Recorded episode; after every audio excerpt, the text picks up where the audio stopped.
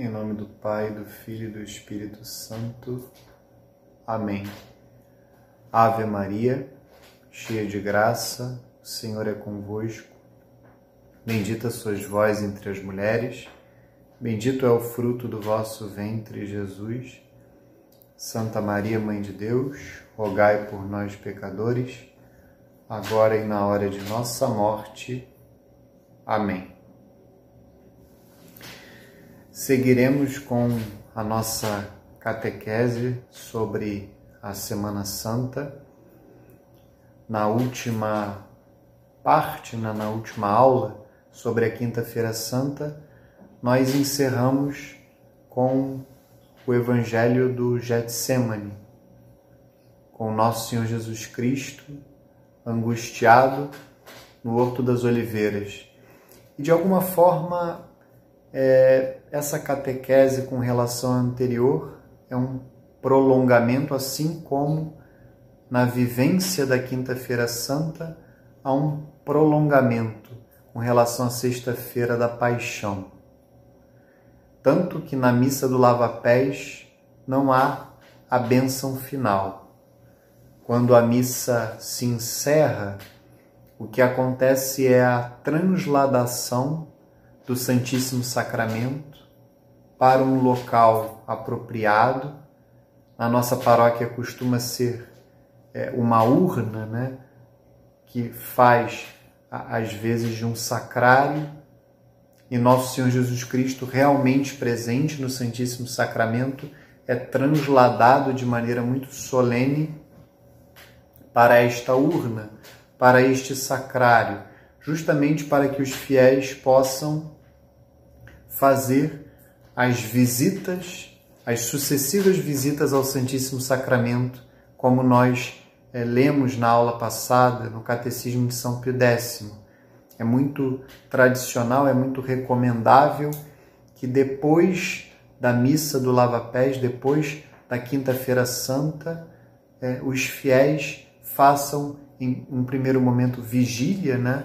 Ou seja, permaneçam junto com nosso Senhor Jesus Cristo naqueles momentos em que se inicia a sua paixão, depois que Judas o entrega à guarda do templo, nosso Senhor Jesus Cristo tem o seu julgamento, em primeiro lugar pelas autoridades do templo, e é acima de todas Caifás, o sumo sacerdote, depois Pilatos, Herodes, então, percebam que é importantíssimo que nesses dias, a começar do domingo de Ramos, é importantíssimo que meditemos acerca da paixão de nosso Senhor Jesus Cristo, e isso favorecerá, isso permitirá que, no Tríduo Pascal propriamente dito, a partir da noite da Quinta-feira Santa, nós de fato vivamos intensamente esse momento é fundamental que, como eu falei na aula passada,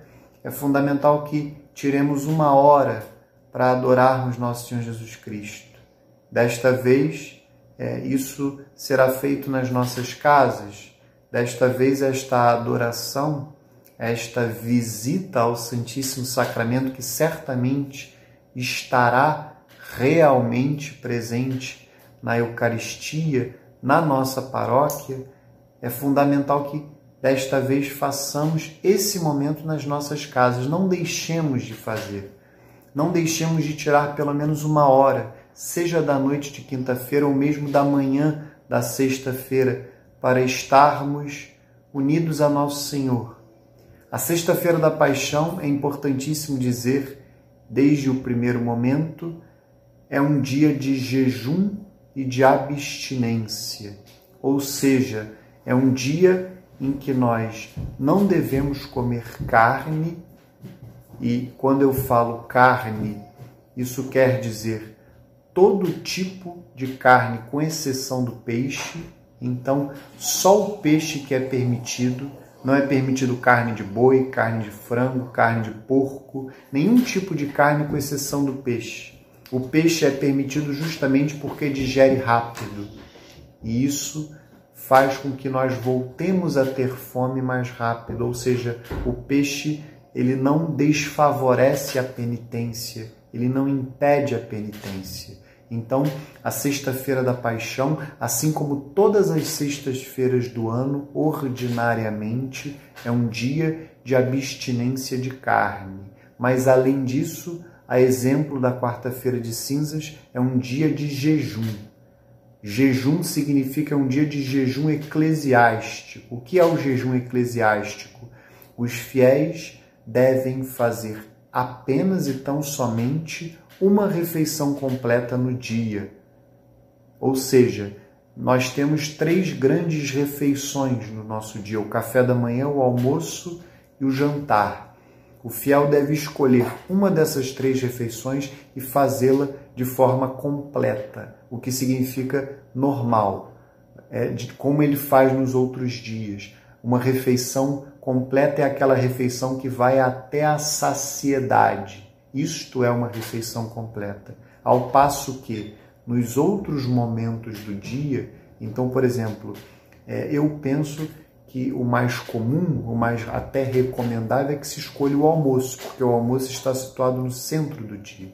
Nos demais momentos, ou eu não comerei nada, ou para aqueles que não conseguem, por quaisquer razões, não conseguem ficar sem comer, eu farei uma refeição incompleta, o que significa aquele tapear a fome, comer algo, uma pequena porção, pode ser uma fruta, um pãozinho, uma barra de cereal, algo que tapeie a fome, ou seja, não eu não devo fazer mais de uma refeição completa. De fato, a sexta-feira da paixão, como a quarta-feira de cinzas, é um dia para sentir fome mesmo.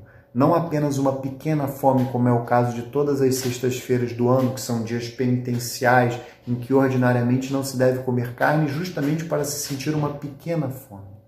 Uma pequena fome, já que uma refeição sem carne digere mais rápido. Mas a quarta-feira de cinzas e a sexta-feira da paixão, não. São dias em que o fiel é convidado a sentir uma fome um pouco maior uma fome um pouco mais intensa, justamente para nos recordarmos do sacrifício redentor de nosso Senhor Jesus Cristo. Esse pequeno sofrimento, essa, essa fome um pouco mais intensa, eu sou chamado a unir a cruz de Cristo. Isso favorece, isso favorece que eu me recorde da paixão e que eu entre nesse mistério. Da mesma forma que a cada sexta-feira do ano, essa pequena fome que eu sou chamado a sentir ela existe justamente para que eu me recorde da paixão a cada sexta-feira. E vejam que é, o demônio não descansa, a sexta-feira se tornou justamente o dia da feijoada, o dia da carne e o dia da luxúria também. Quem aqui nunca ouviu a expressão a sexta-feira? É, então vejam que a sexta-feira é um dia que o demônio, assim como o domingo, ataca de forma particular porque é um dia em que o fiel católico sempre é chamado a se recordar da paixão. E é evidente que a Sexta-feira da Paixão está acima de todas as outras sextas-feiras, porque nesse dia, de fato, certamente, nosso Senhor Jesus Cristo deu a sua vida por nós na cruz em uma sexta-feira, há mais de dois mil anos atrás.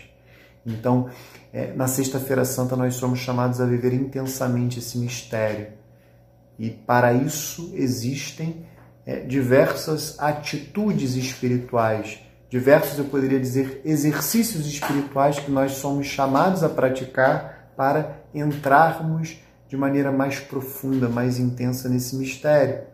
Então, é, essa continuidade da Quinta-feira Santa é o primeiro exercício, essa atitude de visitar o Santíssimo Sacramento é, favorece é, uma união com o mistério pascal, uma união com o mistério da paixão e da morte de nosso Senhor Jesus Cristo.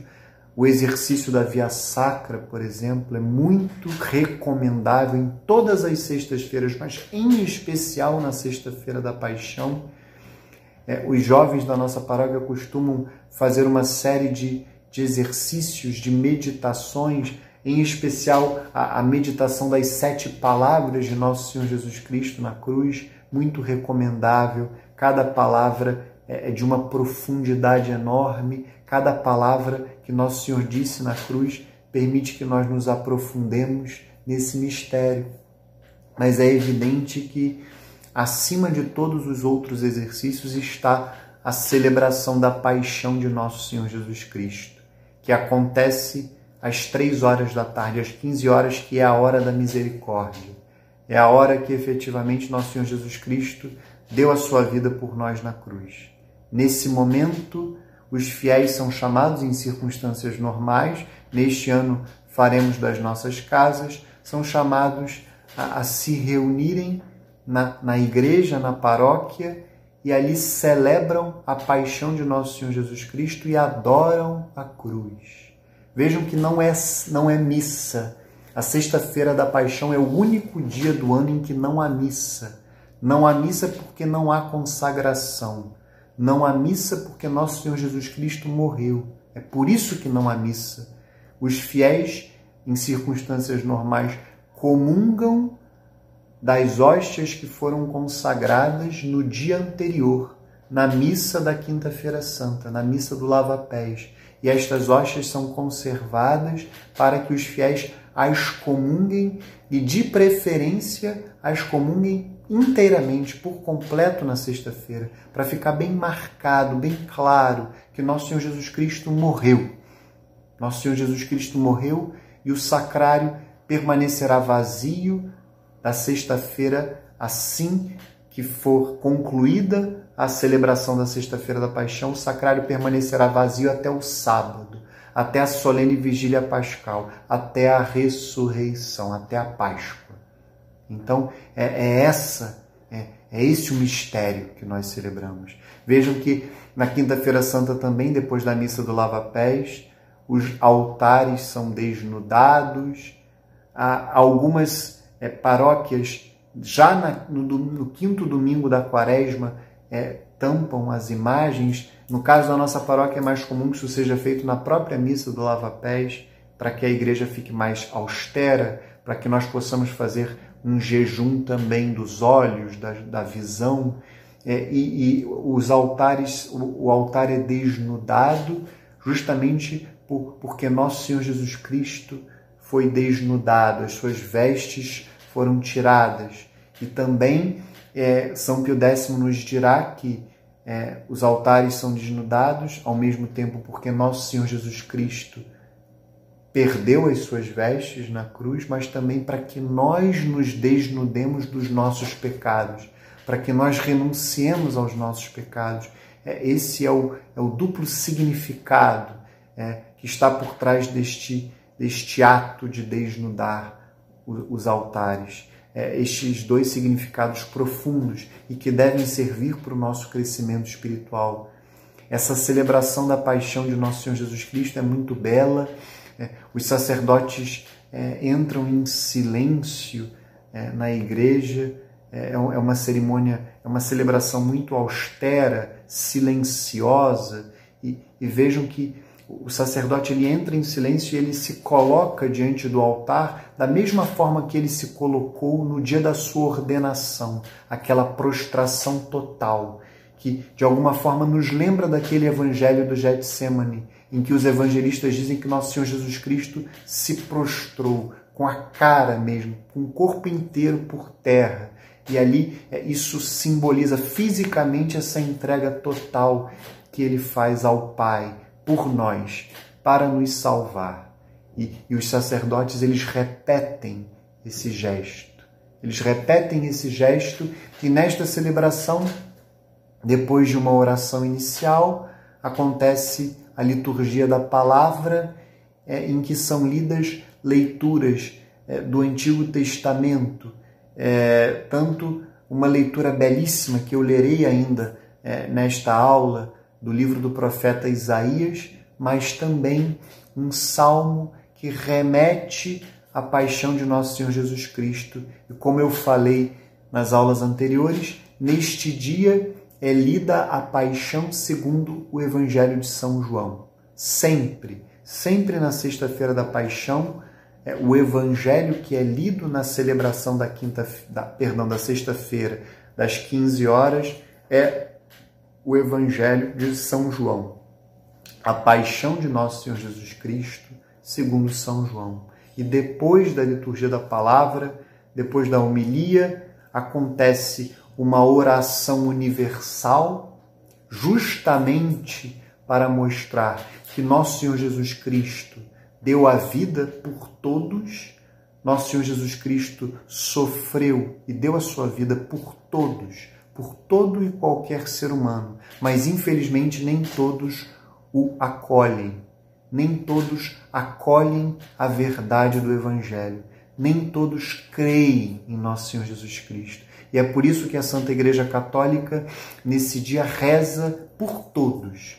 É uma oração universal é, e, reza também por aqueles que não creem, também por aqueles que estão fora da verdade, também por aqueles que estão fora da Igreja Católica. A Igreja também se coloca em oração por eles, justamente para que eles se convertam, justamente para que eles se convertam à verdade, justamente para que eles passem a crer, passem a crer em nosso Senhor Jesus Cristo e de alguma forma sejam alcançados pelo seu sacrifício redentor.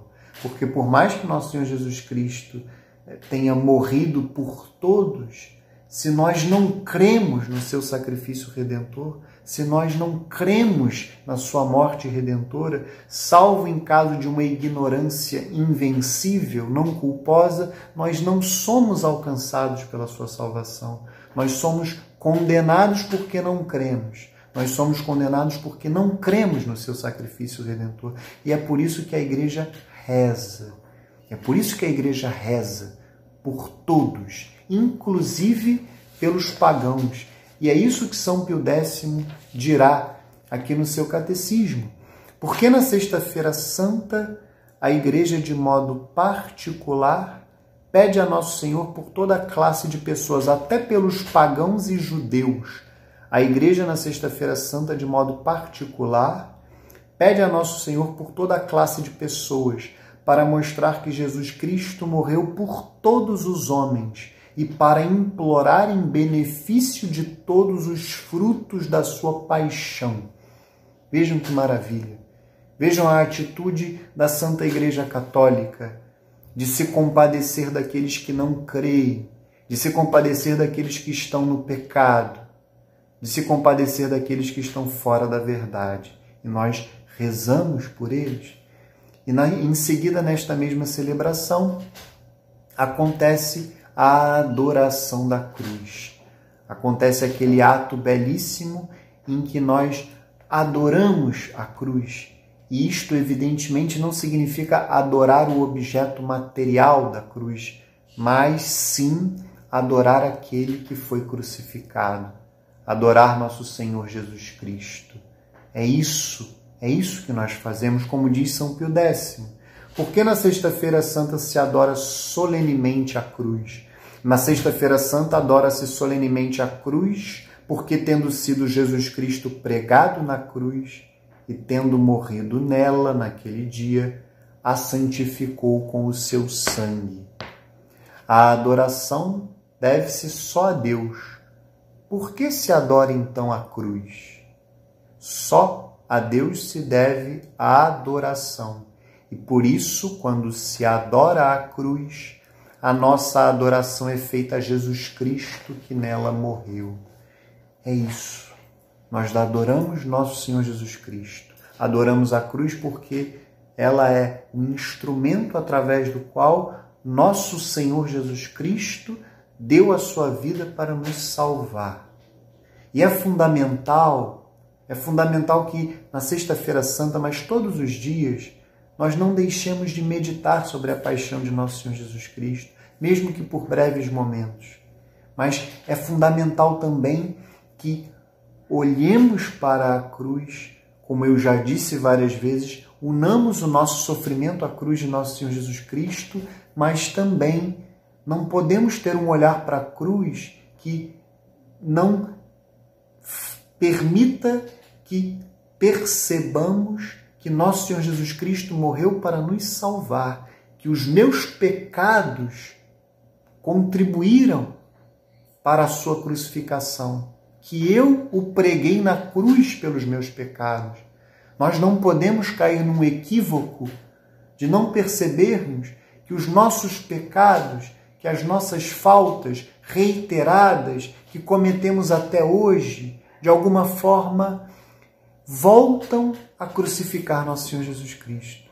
Se são pecados veniais, voltam a esbofetear nosso Senhor Jesus Cristo, a escarrar, a humilhar. E se são pecados graves, se são pecados mortais, eu mato nosso Senhor Jesus Cristo no meu coração. Eu me torno inimigo de nosso Senhor Jesus Cristo. Eu o assassino uma vez mais no meu coração.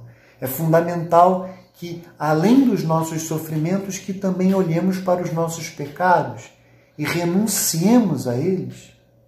Se olharmos, por exemplo, para a paixão de nosso Senhor Jesus Cristo, segundo São Mateus, que foi é, o evangelho que nós meditamos no domingo de Ramos, vejam que nosso Senhor Jesus Cristo, depois de se angustiar no Getsemane, depois de ser traído efetivamente por Judas, ser entregue à guarda do templo. Vejam que lá no versículo 56 do capítulo 26 do Evangelho de São Mateus, o versículo 56 é concluído da seguinte forma: Então os discípulos o abandonaram e fugiram. Os discípulos o abandonaram e fugiram. Nós somos esses discípulos. Nós somos esses discípulos que abandonam o nosso Senhor Jesus Cristo e fogem quando nós pecamos, quando nós o traímos, quando nós somos infiéis a eles. E nós observamos essa atitude de novo através de São Pedro, quando ele nega nosso Senhor Jesus Cristo por três vezes.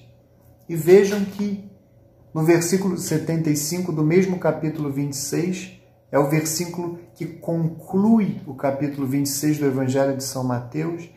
Vejam que esse capítulo é concluído justamente por aquele momento em que São Pedro se dá conta de que negou nosso Senhor Jesus Cristo. Pedro recordou-se do que Jesus lhe dissera: Antes que o galo cante, tu me negarás três vezes. E saindo, chorou amargamente. A Sexta-feira da Paixão também é um dia propício para que nós choremos amargamente pelos nossos pecados, ao olharmos, ao contemplarmos o sofrimento de nosso Senhor Jesus Cristo, na sua paixão e na sua morte na cruz, nós precisamos chorar amargamente os nossos pecados, nós precisamos nos arrepender de fato, nós precisamos mudar de vida, nós precisamos nos converter nós precisamos crescer espiritualmente, renunciar aos nossos pecados, pedir a Deus a graça de crescer nas virtudes, como eu dizia, especialmente as virtudes teologais, fé, esperança e caridade. É fundamental que tenhamos essa atitude espiritual. Não sejamos indiferentes à cruz de nosso Senhor Jesus Cristo. Não tratemos a cruz de nosso Senhor Jesus Cristo como se ela não nos dissesse respeito como se não fossem os nossos pecados que tivessem levado nosso Senhor Jesus Cristo e os pecados que nós cometemos até hoje. Isso é importantíssimo. Não é uma realidade que ficou no passado. Os pecados que nós cometemos até hoje, nós precisamos lutar contra esses pecados. Nós precisamos pedir a Deus a graça de buscar de fato a perfeição cristã, buscar de fato a santidade, buscar de fato a perfeição na caridade, nosso Senhor Jesus Cristo nos pede isso e não somente nos pede, ele nos dá todas as graças necessárias para chegarmos lá, amarmos de fato a Deus sobre todas as coisas e ao próximo como a nós mesmos. O próprio São Mateus depois colocará nos lábios de Jesus uma das suas sete frases: Meu Deus, meu Deus, por que me abandonaste? Se na aula anterior nós de alguma forma meditávamos sobre a solidão dos nossos sacerdotes. Na Sexta-feira da Paixão, nós precisamos meditar sobre a solidão de nosso Senhor Jesus Cristo. Meu Deus, meu Deus, por que me abandonaste? Então, se eu vejo que ele morreu para me salvar, se eu vejo que por amor, por um amor infinito, ele se sacrificou na cruz por mim, eu preciso me unir a Ele, eu preciso me fazer próximo dele, eu preciso é, acabar com os meus pecados, mas não somente isso, não é somente renunciar aos nossos pecados, não é somente pedir a Deus a graça de não pecar mais, ou a graça de lutar contra os nossos pecados concretamente, eu preciso pedir a Deus, acima de tudo, a graça de amar, a graça, a graça de começar a amar, a graça de começar a concretamente amar a Deus e amar ao próximo como a mim mesmo por amor a Deus. É isso. É isso que nós devemos pedir. Então a Sexta-feira da Paixão é um dia espetacular para que nós, de fato, amemos nosso Senhor Jesus Cristo. Então, busquemos visitá-lo, desde a visita ao Santíssimo Sacramento, desde a noite da Quinta-feira Santa, ao, ao, passar por todos aqueles exercícios, a via sacra, a meditação das sete palavras que eu posso fazer na minha casa, a, a explicação que certamente os jovens farão da celebração da paixão de Nosso Senhor, a celebração propriamente dita, as palavras que nós ouviremos, a homilia, a oração universal, a adoração da cruz, tudo isso precisa me conduzir nesse processo de conversão, de renúncia aos nossos pecados e, de fato, de busca do amor. Nós precisamos começar a amar nós precisamos começar a amar nosso Senhor Jesus Cristo.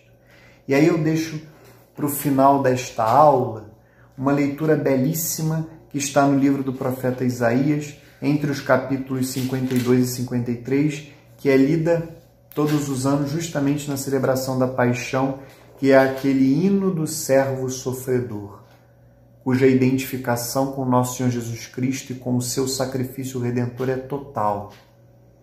Leiamos a Sagrada Escritura como católicos que somos e percebamos que este servo sofredor é nosso Senhor Jesus Cristo e que esta leitura possa mover o nosso coração a amar nosso Senhor Jesus Cristo concretamente.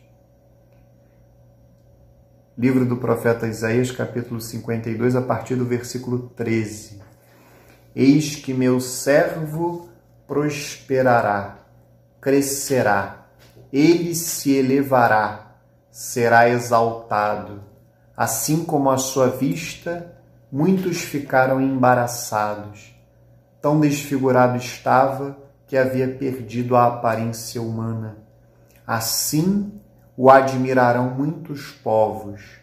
Os reis permanecerão mudos diante dele, porque verão o que nunca lhes tinha sido contado e observarão um prodígio inaudito. Quem poderia acreditar nisso que ouvimos? A quem foi revelado o braço do Senhor? Cresceu diante dele como um pobre rebento, enraizado numa terra árida. Não tinha graça nem beleza para atrair nossos olhares, e seu aspecto não podia seduzir-nos era desprezado, era a escória da humanidade, homem das dores, experimentado nos sofrimentos, como aqueles diante dos quais se cobre o rosto. Era amaldiçoado e não fazíamos caso dele. Em verdade, ele tomou sobre si nossas enfermidades e carregou os nossos sofrimentos. E nós o reputávamos como um castigado ferido por Deus e humilhado, mas ele foi castigado por nossos crimes e esmagado por nossas iniquidades. O castigo que nos salva pesou sobre ele. Fomos curados graças às suas chagas. Todos nós andávamos desgarrados como ovelhas, seguíamos cada qual nosso caminho. O Senhor fazia recair sobre ele o castigo das faltas de todos nós. Foi maltratado e resignou-se. Não abriu a boca, como um cordeiro que se conduz ao matadouro e uma ovelha muda nas mãos do tosqueador. Ele não abriu a boca. Por um iníquo julgamento foi arrebatado. Quem pensou em defender sua causa? quando foi suprimido da terra dos vivos, morto pelo pecado de meu povo. Foi-lhe dada sepultura ao lado de facínoras, e ao morrer achava-se entre malfeitores. Se bem que não haja cometido injustiça alguma, e em sua boca nunca tenha havido mentira, mas aprouve ao Senhor esmagá-lo pelo sofrimento.